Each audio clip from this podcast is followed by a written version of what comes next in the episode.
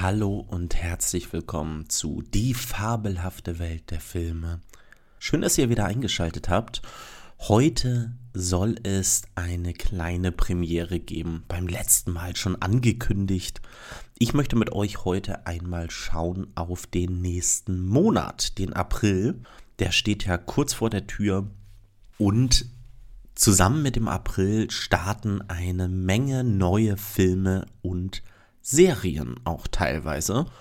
Und ich möchte euch heute einen kleinen Einblick in das geben, was im nächsten Monat vor uns liegt.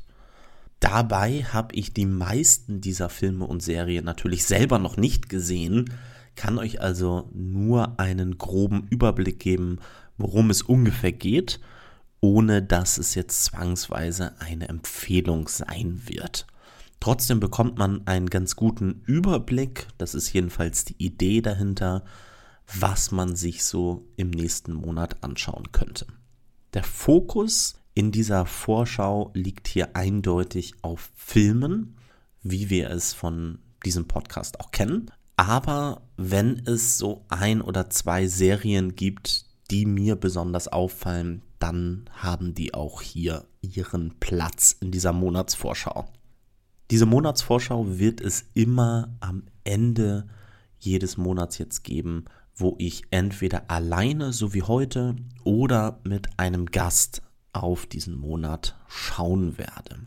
Und starten möchte ich tatsächlich mit dem aktuellen Monat, also mit dem März, und zwar mit einem Film, der Ende März startet, einen Tag vor dem April, also am 31. März wird der Film veröffentlicht und es handelt sich um den Film Tetris. Ja, Tetris wird vielen von euch wahrscheinlich etwas sagen durch das gleichnamige Videospiel Tetris. Und sobald ich diesen Titel hier jetzt schon gesagt habe, werden wir jetzt wahrscheinlich alle sofort die Melodie von Tetris im Kopf haben. Und nun kommt es eben dazu, dass es eine Verfilmung und nun kommt es eben dazu, dass es einen Film zu diesem Spiel geben wird. Und zwar geht es hier um die Hintergrundgeschichte der Vermarktung von Tetris. Diese Handlung spielt zur Zeit des Kalten Krieges. Das Spiel wurde von einem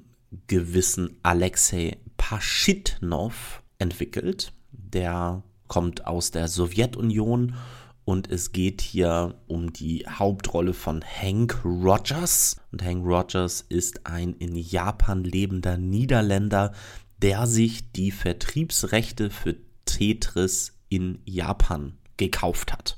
Im Laufe des Films reist er dann in die Sowjetunion, stellt da fest, dass es natürlich andere Werte als die Werte des Westens äh, gibt, die da in der Sowjetunion vorherrschen aber er startet eine Freundschaft zu dem Entwickler von Tetris. Er möchte, dass der wirklich gefeiert wird für dieses Spiel und hat dann mit vielen Russen zu kämpfen, die ja letztendlich ihre eigenen Interessen durchbringen wollen, selber sehr erfolgreich durch ein Spiel werden wollen, das halt eben in der Sowjetunion entwickelt wurde. Ja, warum solltet ihr euch diesen Film definitiv auf eure Merkliste packen. Zum einen, weil Taron Edgerton die Rolle des Hank Rogers übernimmt. Taron Edgerton kennt man aus Rocketman. Da hat er Elton John gespielt und außerdem aus Kingsman. Da hat er auch die Hauptrolle gespielt. Und ja, dieses Projekt sieht sehr vielversprechend aus. Also schaut da gerne mal bei YouTube ähm, euch den Trailer an. Und ähm, mich hat er total abgeholt, mich hat er musikalisch total abgeholt. Auch die Tetris-Musik wird da halt mit verarbeitet in dem Trailer und ich bin wirklich sehr gespannt, was uns hier vom Film geboten wird. Der Film hat eine Rotten Tomatoes Bewertung von 80% und an der Stelle sollte ich euch vielleicht einmal kurz erklären, was es mit dieser Rotten Tomatoes Zahl so auf sich hat. Denn die werde ich heute und in den künftigen Vorschauen häufiger erwähnen. Also zu Rotten Tomatoes. Es handelt sich um eine Website und diese Website, die fasst Film- und Serienkritiken kurz zusammen und guckt dann letztendlich, ist es eine positive Bewertung? Also das Finale dieser Kritik, ist es ein, ein positives Urteil über diesen Film oder diese Serie oder ist es eben ein negatives Urteil über den Film oder die Serie? Um bei Rotten Tomatoes zugelassen zu sein, muss man von dieser Website anerkannt werden. Also nur bestimmte Kritiker und nur bestimmte Webseiten werden als zugelassene Kritiker auf Rotten Tomatoes eben auch gewertet. Und wenn halt mehr als 60% der Bewertungen positiv ausfallen, dann bekommt es eine, bekommt der Film oder die Serie eine Bewertung fresh. Und wenn es darunter ist, dann ist es eben rotten. Also fresh, gut, rotten, schlecht, vergammelt. Ähm, die andere Seite, die häufig immer ganz gerne erwähnt wird, das ist die IMDB, die Internet Movie Database. Da handelt es sich vor allem um Nutzerbewertungen. Also wenn ein Film erschienen ist, kann jeder auf IMDB sich ein Konto machen und kann diesen Film oder diese Serie bewerten. Das birgt natürlich auf der einen Seite Vorteile, hat aber auch auf der anderen Seite durchaus auch Nachteile, weil es vorkommen kann, dass eine große Gruppe von Personen aus bestimmten Gründen eine Serie oder einen Film schlecht bewerten könnten, weil sie beispielsweise nicht einverstanden sind mit dem Regisseur, mit dem Hauptdarsteller, Hauptdarstellerin oder dem Thema, was dieser Film verarbeitet. Das kann natürlich genauso gut auch bei Kritiken passieren, die dafür bezahlt werden, aber so erfahrungsgemäß passiert es deutlich weniger in dem Bereich. Und deswegen sage ich immer, dass man mit dieser IMDB-Bewertung eher vorsichtig umgehen sollte. Vor allen Dingen habt ihr das ähm, vielleicht sogar mitbekommen. Letztes Jahr wurde ja die Amazon Prime-Serie Rings of Power, Ringe der Macht, veröffentlicht. Und ja, man muss immer mal ein bisschen genauer hingucken, zu welchem Anbieter eine Seite gehört. Zum Beispiel gehört die IMDB zu Amazon. Und Amazon ist dafür bekannt geworden, dass sie bei Rings of Power einige negativen Kritiken entfernt haben auf ihren Seiten. Und deswegen muss man halt immer ein bisschen vorsichtig sein, was diese Internetseiten anbelangt. Und auch Rotten Tomatoes ist natürlich nicht das Beste überhaupt, was es gibt, denn auch die gehören zu einer größeren Firma IGN. Äh, den gehört Rotten Tomatoes. Eine weitere Seite, vielleicht bevor wir weitermachen ähm, mit dem nächsten Film, ist die Seite Letterboxd. Also Letterboxd eine Seite, wo ihr euch kostenfrei anmelden könnt und wo ihr für euch auf der einen Seite tracken könnt, was ihr so gesehen habt Vielleicht geht es euch nämlich genauso wie mir, dass ihr euch fragt, wie fand ich jetzt diesen Film eigentlich nochmal? Und auf Letterbox könnt ihr dann raufklicken, könnt den Film loggen, also könnt sagen, ich habe diesen Film gesehen und dann könnt ihr diesen Film mit Sternen bewerten von 0,5 bis 5 Sterne hoch und bekommt damit einen guten Überblick über alles, was ihr gesehen habt und natürlich auch, was ihr noch sehen wollt. Also ihr könnt Filme zu eurer Watchlist hinzufügen und dann gucken, was bei euch noch so ansteht. Wenn ihr mir auf Letterboxd folgen wollt, denn das ist auch die Seite, die ich hauptsächlich nutze, um einen Überblick zu behalten, dann findet ihr mich unter Cinematic Worlds. Cinematic Worlds. Da könnt ihr sehen, was ich auch zu Filmen schreibe, die ich so in letzter Zeit gesehen habe. Also folgt mir gerne auf Letterboxd. Denn das ist das Zweite, was man da machen kann. Man kann eben auch Kritiken lesen, die andere Nutzer und Nutzerinnen erstellt haben. Und wenn man die Person gefunden hat, die so ungefähr dem eigenen Filmgeschmack entsprechen, dann findet man da sehr schnell eine sehr gute Übersicht über die Filme, die man dann eventuell eben auch selber gucken möchte. Kommen wir noch einmal kurz zurück zu Tetris. Wie gesagt, der Film hat mehr als 60% aller Kritiken, die auf Rotten Tomatoes geschrieben wurden, sind positiv und damit gilt der Film als fresh. Der Film erscheint am 31. März und zwar auf einem Streamingdienst, ganz konkret auf Apple TV Plus. Der zweite Film, den ich euch mitgebracht habe, und jetzt steigen wir ein in den April, erscheint am 6. April ebenfalls auf einem Streamingdienst und zwar auf Prime Video, also auf Amazon äh, und außerdem auch im Kino. Es handelt sich um den Film Air, der große Wurf. Ja, während wir gerade über ein Computerspiel gesprochen haben, gehen wir jetzt weiter zu einem Schuh. Ja, einem Schuh. Klingt es langweilig? Dann lasst mich euch noch ein paar Infos dazu geben. Erstmal ist das Drehbuch geschrieben von Alex Convery. Wenn ihr euch jetzt fragt, wer ist Alex Convery, kann ich euch auch nicht sagen. Ich kenne ihn auch nicht, aber der hat ein Drehbuch geschrieben, das ist auf der sogenannten Blacklist gelandet.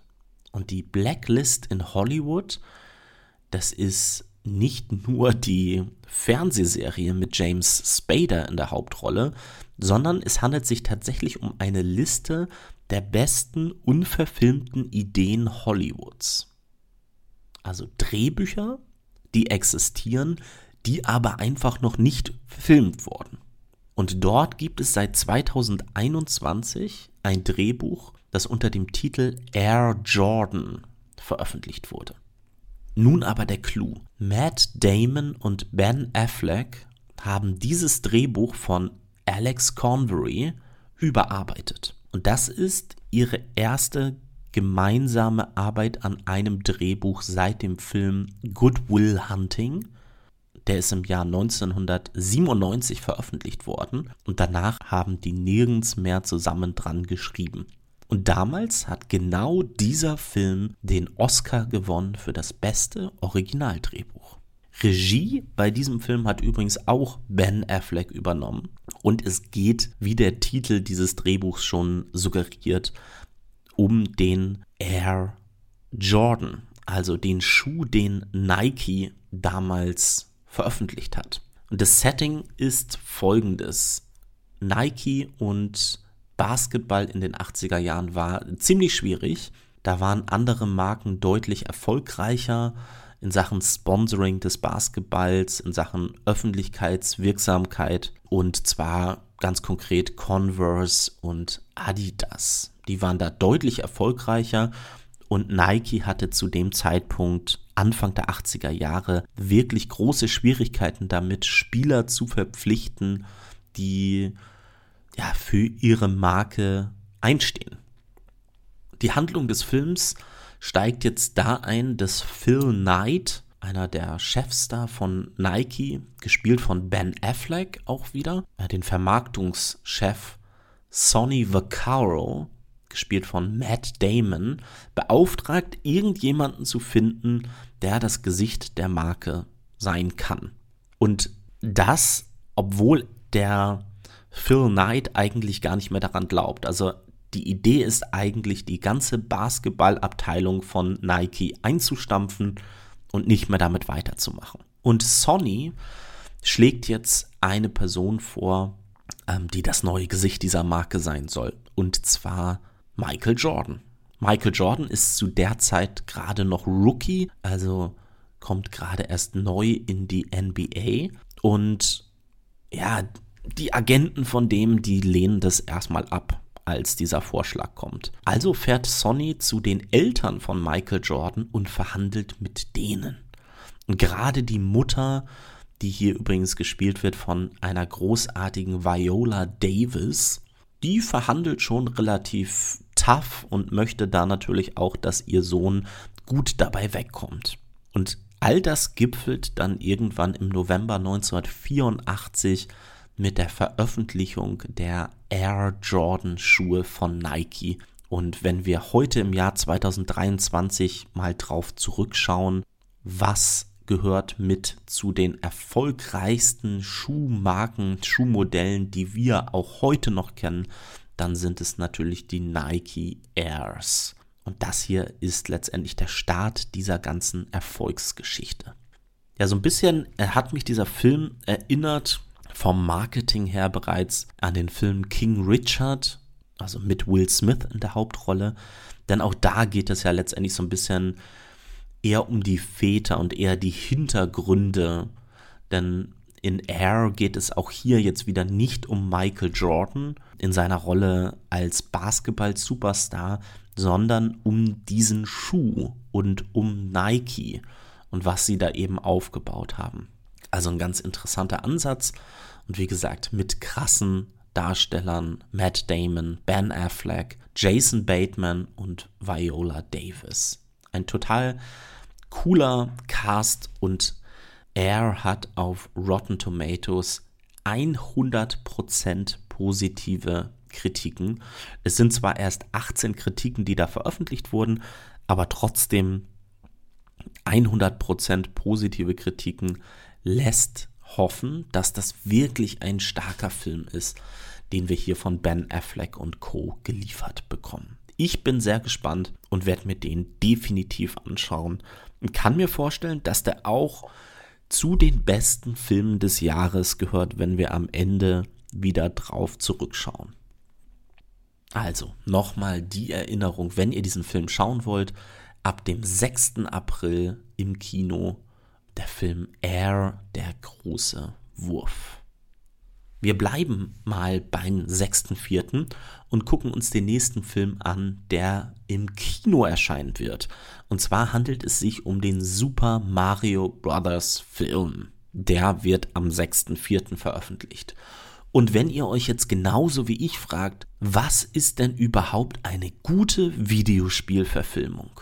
Dann seid ihr hier genau richtig. Denn ich habe auch überlegt, was ist denn eine gute Videospielverfilmung? Ist es Tomb Raider, vielleicht der Film damals mit Angelina Jolie, vielleicht die Neuauflage mit Alicia Vikander, vielleicht Need for Speed, vielleicht Pokémon, Meisterdetektiv Pikachu, der vor ein paar Jahren veröffentlicht wurde, oder einer von den unzähligen Resident Evil Filmen. Hm, schwieriges Thema, einen guten, eine gute Videospielverfilmung zu finden. Und jetzt versucht sich dieser Film daran etwas zu ändern. Jetzt kommt Super Mario Bros. der Film. Und das ist ein Animationsfilm, der in Kooperation von Illumination Entertainment mit Nintendo zusammen hier veröffentlicht wird. Illumination kennt ihr aus den Ich einfach unverbesserlich Filmen oder den Minions Filmen oder Sing, die zwei Teile, die da veröffentlicht wurden. Und ich habe den Trailer gesehen, den könnt ihr euch natürlich auch bei YouTube anschauen. Und ich muss sagen, ich war total begeistert davon. Warum? Weil dieser Film-Trailer voll von liebevollen Referenzen zu diesen Videospielen ist, die die meisten von uns wahrscheinlich auch entweder als Kind oder noch als Erwachsene gespielt haben. Der sieht wirklich witzig und unterhaltsam aus. Und es geht hier natürlich wieder um Mario, ähm, der das Pilzkönigreich vor Bowser retten muss. Es tauchen bekannte Figuren aus dem Super Mario-Universum auf, wie Prinzessin Peach, Toad, Donkey Kong und so weiter. Es ist alles mit dabei. Es sind Referenzen an die unterschiedlichen Spiele, Mario Kart, Super Smash Bros. und so weiter, das klassische Mario. Der Trailer steckt schon voll von diesen ganzen Ideen. Und ich bin halt sehr gespannt, ob dieser Film es tatsächlich hinbekommt, diese Referenzen auch in eine interessante Handlung zu packen, die sich über die Länge des Films trägt, ohne dass sie halt nur zu Fanservice wird, der da mit Sicherheit auch drin vorkommen wird. Aber ich brauchte halt auch eine interessante Handlung, der ich halt gerne folgen möchte. Ein Indiz neben dem sehr unterhaltsamen Trailer könnte allerdings schon sein, dass es einen ganz tollen Voice Cast gibt, der hier unterschiedliche Stars enthält. Und zwar haben wir auf der einen Seite Chris Pratt, den wir aus Guardians of the Galaxy kennen oder aus den Jurassic World Filmen. Der spricht hier Mario. Dann haben wir Anya Taylor Joy, bekannt unter anderem aus The Queen's Gambit und aus The Northman aus dem letzten Jahr. Die spricht hier die Prinzessin Peach. Dann haben wir noch Personen wie Jack Black mit dabei oder Seth Rogen. Also, ich bin unheimlich gespannt, was dieser Film so kann, ob er endlich eine gute Videospielverfilmung sein wird. Es ist ja auch bereits der dritte oder vierte Anlauf, einmal diese Welt von Super Mario zu verfilmen und die Vorgänger sind wirklich vergessenswert. Also ab dem 6. April könnt ihr euch diesen Film im Kino anschauen. Weiter geht es am 13.04. auch wieder im Kino mit dem Film Cocaine Bear. Cocaine Bear ist ein Film, der tatsächlich auf einer wahren Geschichte beruht. Es handelt sich hier um einen Drogenschmuggler, der stürzt mit seinem Flugzeug voller Drogen ab, stirbt dabei und die Drogen gehen erst einmal verloren. Aber dem ist nicht lange so, denn ein Schwarzbär hat dieses Kokain gefunden und ja, teilweise konsumiert. Der wird dadurch unglaublich aggressiv, hat keine Scheu mehr vor Menschen und greift diese sogar an. Ja, das ist äh, eine ganz wilde Story hier. Regie übernommen hat Elizabeth Banks und der Film ist produziert von Phil Lord und Christopher Miller. Und die beiden die kennt man unter anderem als Produzenten der Spider-Verse-Filme.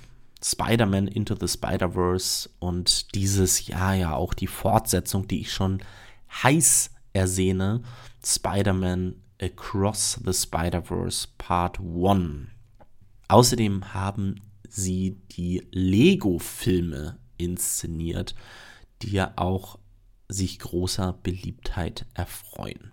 Also, wenn die beiden an Bord sind, heißt es häufig, Spaß ist vorprogrammiert. Und dieser Film ist auch lustig.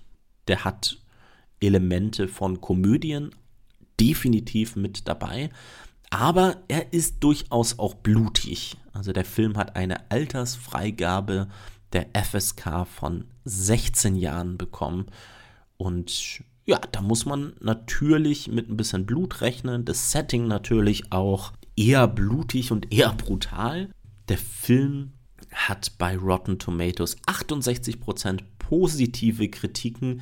Ich habe aber auch gelesen, dass der Film die Kritikergemeinde sehr spaltet. Also entweder man findet diesen Film durchaus unterhaltsam oder andere sagen, er ist unglaublich schlecht und man sollte sich ihn auf gar keinen Fall angucken. Die Hauptrolle wird gespielt von Carrie Russell und außerdem mit dabei in dem Cast, und ich glaube, es ist seine letzte Rolle, ist Ray Liotta, den man aus dem großartigen Goodfellas beispielsweise kennt. Ich fand tatsächlich, dass das ganze Marketing und der Trailer sehr lustig und unterhaltsam aussieht und ich werde dem Film eine Chance geben, werde mal reinschauen, wobei er mit Sicherheit nicht zu den besten Filmen des Jahres gehören wird. Aber manchmal geht man auch einfach ins Kino, um unterhalten zu werden. Und das kann ich mir bei diesem Film hier durchaus vorstellen. Also ab dem 13. April im Kino der Film Cocaine Bear. Kommen wir einmal zu einer ersten Serie die ich euch empfehlen möchte. Es handelt sich um die Serie The Last Thing He Told Me oder auf Deutsch der Titel Beschütze sie. Das ist eine Serie, die ab dem 14. April auf Apple TV Plus startet und es handelt sich um eine limitierte Serie. Ihr kennt ja mein großes Problem mit Serien, dass ich keine Zeit und keine Muße habe, diese Serien durchzuschauen. Und deswegen freue ich mich immer, wenn es eine limitierte Serie ist. Also eine Serie, die in diesem Fall nur sieben Folgen hat und dann ist die Handlung des Films abgeschlossen. Man kann die also runtergucken und da muss man nicht warten auf die zweite, dritte, vierte, fünfte, neunzehnte Staffel, die dann irgendwann die Handlung abschließt. Es geht hier um Hannah und Hannah ist eine Frau, deren Mann unter mysteriösen Umständen plötzlich verschwindet. Und das Einzige, was er ihr als Hinweis zurücklässt, ist, beschütze meine Tochter. Und dadurch muss sich Hannah erstmal mit ihrer Stieftochter Bailey anfreunden, um hinter die mysteriösen Umstände des Verschwindens ihres Mannes zu kommen. Und es passieren dann auch ja Dinge, wo man sich fragt, ist er jetzt wirklich einfach nur verschwunden? Ist er gestorben? Was ist mit dem passiert? Was für eine Rolle spielt diese Tochter da überhaupt? Und wir sehen es dann so ein bisschen eben durch die Augen von Hannah. Ich habe den Trailer gesehen dieser Serie der sah sehr spannend aus. Vor allem, weil die Serie in der Hauptrolle auch sehr toll besetzt ist. Und zwar übernimmt Jennifer Garner die Rolle der Hannah und ihr Mann, der verschwunden ist, wird gespielt von Nikolai Costa Waldau. Den kennt man unter anderem als Jamie Lannister aus Game of Thrones. Ja, von der Stimmung in dem Trailer hat diese Serie mich ähm, total erreicht. Außerdem wird sie produziert von Reese Witherspoon. Die kennt ihr eigentlich als Schauspielerin hauptsächlich. Die ist aber in Hollywood tatsächlich sehr erfolgreich auch als Produzentin unterwegs und hat gleichzeitig ein sehr gutes Händchen für die Serien und Filme, die sie ebenso produziert. Außerdem basiert diese Serie auf dem Bestseller unter dem gleichen Titel The Last Thing He Told Me. Das ist ein Mystery Thriller von Laura Dave. War sehr lange in den besten Listen ganz weit oben mit dabei. Und auch wenn man sich ein bisschen mit der Handlung des Buches beschäftigt, klingt das extrem vielversprechend. Diese Serie startet mit zwei Folgen die am 14. veröffentlicht werden, 14. April auf Apple TV Plus. Und dann kommt jede Woche bis zum 19. Mai eine weitere Folge, bis es dann zu Ende ist. Also ihr merkt, heute gibt es viele Empfehlungen bei Apple TV Plus. Es lohnt sich also so ein bisschen, das ist ja das Schema, das ich immer ähm, ganz gerne empfehle, ein Abo für einen Monat laufen zu lassen dann das zu kündigen und dann wieder zu dem nächsten Abo hinzugehen. Und vielleicht ist es dieser Monat, wo ihr euch mal Apple TV Plus holen solltet, bei den ganzen Empfehlungen. Der nächste Film startet am 20. April im Kino und es handelt sich um den Film Roter Himmel. Ja, Ihr bekommt hier bei meinem Podcast sehr selten deutsche Filme geliefert. Woran liegt das? Ich bin einfach kein großer Fan des deutschen Films. Aber wenn Christian Petzold, der Regisseur dieses Films, einen neuen Film rausbringt, dann sollte man zumindest aufhorchen.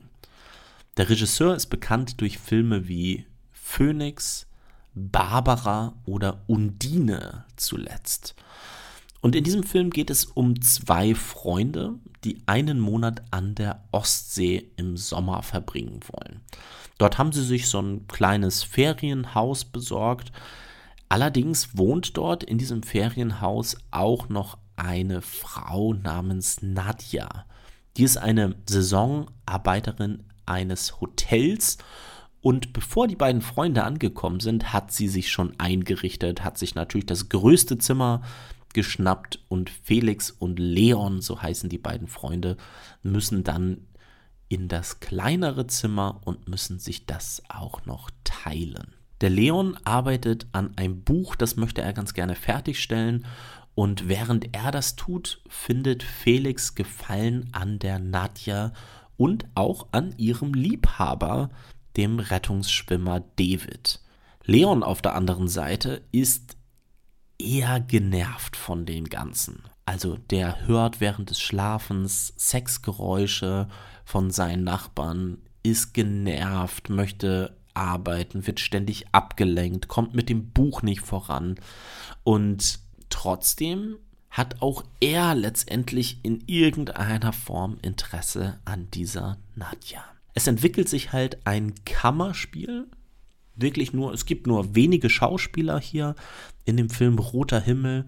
Ich fand vor allen Dingen die Atmosphäre, die in dem Trailer erzählt wurde, ganz besonders. Und auch wenn man einen Blick in die Kritiken wirft, sieht man, dass der Film sehr positiv wegkommt und gerade Paula Bär, die hier die Rolle der Nadja übernimmt, wird vielfach gelobt für ihre Darstellung. Der Film hatte seine Premiere auf der Berlinale dieses Jahr und hat dort den zweitgrößten Preis, den großen Preis der Jury gewonnen.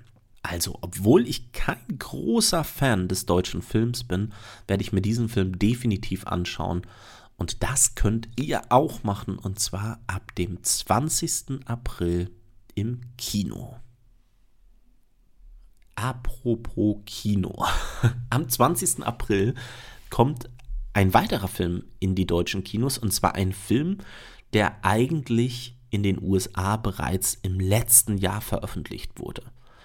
Und er ist auch noch einer der Filme aus dem letzten Jahr, die sich um die Liebe zum Kino drehen. Es ist gleichzeitig auch der neue Film von Sam Mendes. Den kennt ihr aus Filmen wie American Beauty oder zuletzt auch dem Kriegsfilm 1917. Es geht in Empire of Light, so heißt der Film, um die Empfangsfrau eines Kinos, die leidet unter Schizophrenie und wird von ihrem Chef sexuell und emotional ausgenutzt.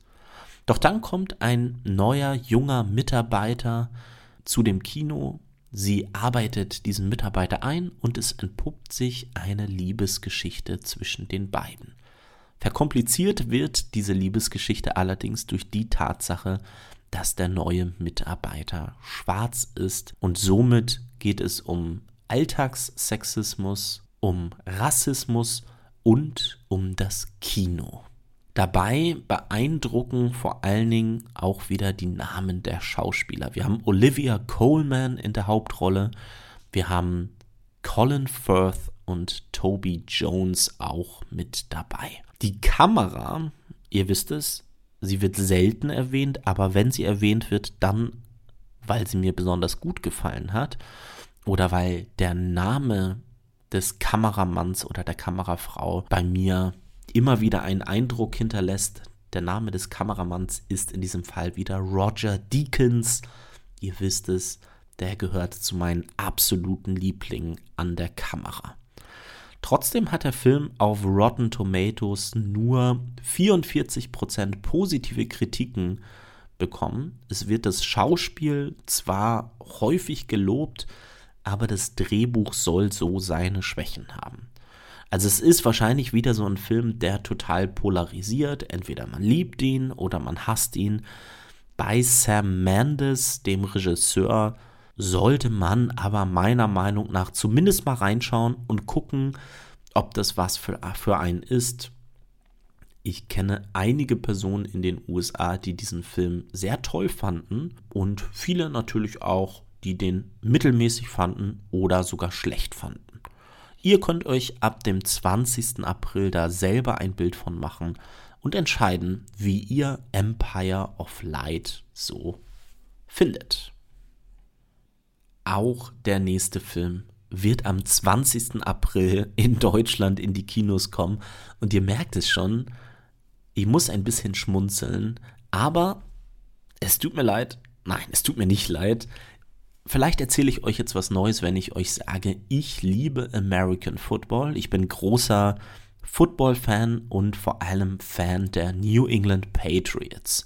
Und zwar schon seit vielen Jahren und bin im American Football mit Tom Brady, also dem Namen, den wahrscheinlich viele kennen, auch wenn sie keine Ahnung von American Football haben. Mit dem bin ich halt groß geworden, vor allen Dingen im Bezug zu Football. Und der Film, den ich euch jetzt empfehlen möchte, heißt auf Deutsch Brady's Ladies oder 80 for Brady's auf Englisch. Und es geht hier um vier Freundinnen, die Tom Brady und die New England Patriots lieben. Wenn ihr euch jetzt denkt, oh Mann, muss ich denn jetzt ein Football-Fan sein oder ein Patriots-Fan sein, um diesen Film äh, mir anschauen zu können? Nein, müsst ihr nicht. Es geht hier um vier Freundinnen, die in irgendeiner Art und Weise eben die Patriots oder Brady toll finden, weil sie beruflich damit zu tun haben, weil sie persönlich dadurch aus emotionalen Krisen gerettet wurden oder aus anderen Gründen. Und diese vier Freundinnen, die entscheiden sich dann eben zum Super Bowl 51 zu reisen. Wenn ihr euch mit Football auskennt, dann wisst ihr, es handelt sich hier um den Super Bowl, in dem die Patriots gegen die Atlanta Falcons gespielt haben. Und das ist eines der großartigsten Comebacks der Super Bowl-Geschichte, wo die Patriots im dritten Quarter ein 28-3 Rückstand noch aufgeholt haben. Aber es geht gar nicht so viel hier um Football, sondern es geht eigentlich um einen wilden Roadtrip, um einen wilden Ausflug, den diese vier Freundinnen hier unternehmen, mit tollen Schauspielerinnen wie Rita Moreno und Jane Fonda in den Hauptrollen und für die Football-Fans Tom Brady höchstpersönlich zusammen mit anderen Teamkollegen aus dieser Ära wie Rob Gronkowski, Julian Edelman und so weiter sind in Cameos auch zu sehen. Dieser Film, den werde ich mir definitiv anschauen. Wenn ihr euch jetzt fragt, sollten wir uns den auch anschauen, dann kann ich euch sagen, es sind um die 60% von 120 Kritiken auch positiv ausgefallen. Also die Kritiker in den USA scheinen diesen Film größtenteils auch zu mögen, vor allen Dingen, weil es gar nicht so viel um Football geht, sondern einfach eine schöne, ja, unter Männern würde man es als Buddy-Komödie bezeichnen. Und ich bin sehr gespannt, wie sie das hinbekommen, das auf die Leinwand zu holen. Ab dem 20.04. im Kino Brady's Ladies. Am 21.04. und damit schließen wir die Apple TV Plus Empfehlung im April ab, kommt auf Apple TV Plus der Film Ghosted. Und hier handelt es sich um einen Film mit Chris Evans und Anna de Armas in den Hauptrollen. Und es geht um Cole. Das ist ein Mann, der von Chris Evans gespielt wird. Der verliebt sich in Sadie, gespielt von Anna de Armas. Aber nach einer ersten gemeinsamen Nacht verschwindet sie sofort wieder. Er weiß aber von ihr, dass sie aus London kommt. Also, was macht er? Er reist als Amerikaner nach London, um seine, seine Liebe wiederzufinden, denn vorher hat sie ihn bereits geghostet, daher der Titel des Films. Das heißt, er hat ihr permanent versucht zu schreiben und sie hat nicht drauf reagiert. Also sagt er, jetzt reicht es mir, ich reise nach London und versuche sie wiederzufinden. Als er das tut, wird er jedoch entführt und wird von sehr zwielichtigen Personen verhört. Es stellt sich dann im Laufe des Films relativ schnell heraus, dass Sadie eine Geheimagentin ist und beide in ein internationales Abenteuer hineingerissen werden. Ja, bei dem Film Ghosted handelt es sich um eine Actionkomödie. Der Trailer sieht sehr unterhaltsam aus, aber ich muss auch ehrlich sagen, dass ich bei Actionkomödien sehr vorsichtig bin. das ist für mich immer so ein Hit or Miss. Chris Evans und Anna de Armas sind auch beide so Schauspieler, die mal gute Rollen haben und dann wieder katastrophale Rollen. Trotzdem bin ich positiv gestimmt und zwar unter anderem ob des Regisseurs, der hinter diesem Film steckt. Denn das ist Dexter Fletcher und der hat zwei Filme gemacht, die ich sehr gut fand. Und zwar Eddie the Eagle mit Hugh Jackman in der Hauptrolle und ein Film, über den wir heute schon kurz gesprochen haben. Und zwar Rocket Man, in dem Taron Edgerton die Rolle von Elton John in diesem Biopic übernimmt zwei wirklich gute Filme. Und diese zwei wirklich guten Filme, die lassen mich da wirklich interessiert sein an dem Film Ghosted und ich bin gespannt, was rauskommt ab dem 21. April auf Apple TV Plus. Kommen wir mal wieder zu einer Serie. Wichtig nochmal, vielleicht der Hinweis, ich spreche jetzt nicht über Serien, die bereits in der fünften Staffel starten, in der vierten Staffel starten, sondern ich spreche hier bei diesen Monatsempfehlungen, wenn ich über Serien spreche, nur über Serien, die mit ihrer ersten Staffel starten. Und eine dieser Serien, die ihr ab dem 24. April auf Sky oder Wow euch anschauen könnt, ist die Serie Poker Face. Poker Face. Und diese Serie stammt von Ryan Johnson. Und Ryan Johnson und Murder Mystery, denn das ist das Genre dieser Serie, das passt einfach gut zusammen. Ihr kennt mit Sicherheit den Film Knives Out. Ich war großer Fan damals, als der erschienen ist und fand leider den zweiten Teil, also Glass Onion, wirklich schlecht. Ich war wirklich enttäuscht. Trotzdem bin ich aber gespannt, was Ryan Johnson uns hier so liefern wird. Es ist eine Serie und es geht um Charlie. Charlie ist eine Casino-Mitarbeiterin, die hat die Fähigkeit, Lügen zu erkennen. Und nach einem Vorfall in dem Casino, in dem sie arbeitet, flieht sie vor einem Ermittler dieses Casinos und löst auf dem Weg durch die USA verschiedene Kriminalfälle. Das heißt, die Serie Pokerface folgt dem Case of the Week Prinzip. Also Case of the Week ist, wenn es zwar einen durchgehenden roten Faden gibt durch die Serie, aber wir eigentlich in jeder Woche einen neuen Fall geliefert bekommen. Ja, also klassisches Case of the Week wäre unter anderem ein Tatort. Ja, da gibt es zwar nicht diesen roten Faden zwangsweise, aber jede Woche wird uns ein neuer Fall geboten. Und so auch hier in Pokerface. Die Hauptrolle übernimmt Natascha Lyon. Die kennt man aus der Netflix-Serie Russian Doll. Hier geht an der Stelle mal eindeutig eine Empfehlung raus an Russian Doll auf Netflix. Das ist so ein bisschen eine Serie, die folgt dem Prinzip von Und täglich grüßt das Murmeltier. Also schaut da gerne mal auf Netflix auch rein. Pokerface auf der anderen Seite hat wirklich krasse Schauspieler, die hier auftauchen im Laufe der Folgen. Ich möchte da gar keine großen Namen verraten, aber es sind Schauspieler mit dabei, die man aus dem Film Miss Undercover kennt, aus dem Film Hellboy kennt und, und, und. Viele große Namen, die hier sporadisch auftauchen. Diese Serie hat übrigens 99% positive Kritiken auf Rotten Tomatoes. Ist also sehr gut angekommen und ihr könnt euch ein Bild dieser Serie machen ab dem 24. April auf Sky oder Wow.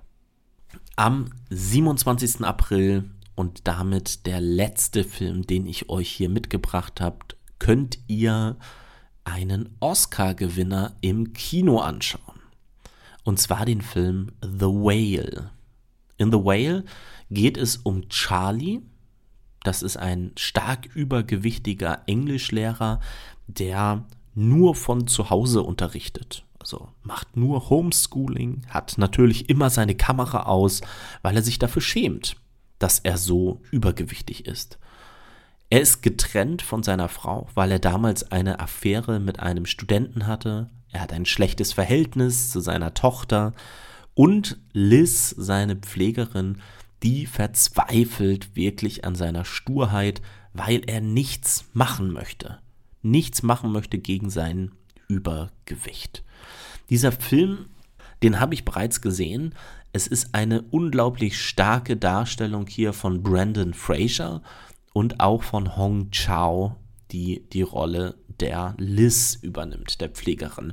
Brandon Fraser hat hier den Oscar gewonnen als bester Hauptdarsteller. Meiner Meinung nach auch zu Recht. Kann ich sehr gut mit leben.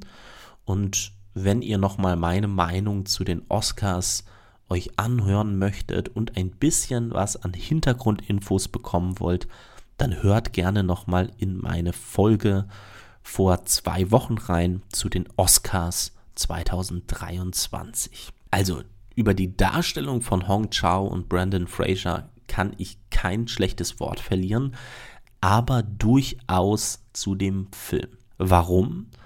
Dieser Film, der konzentriert sich und fokussiert auf das Elend von Charlie alles ist schlecht. Es gibt wirklich nichts Positives in seinem Leben und der Film hält mit der Kamera groß drauf.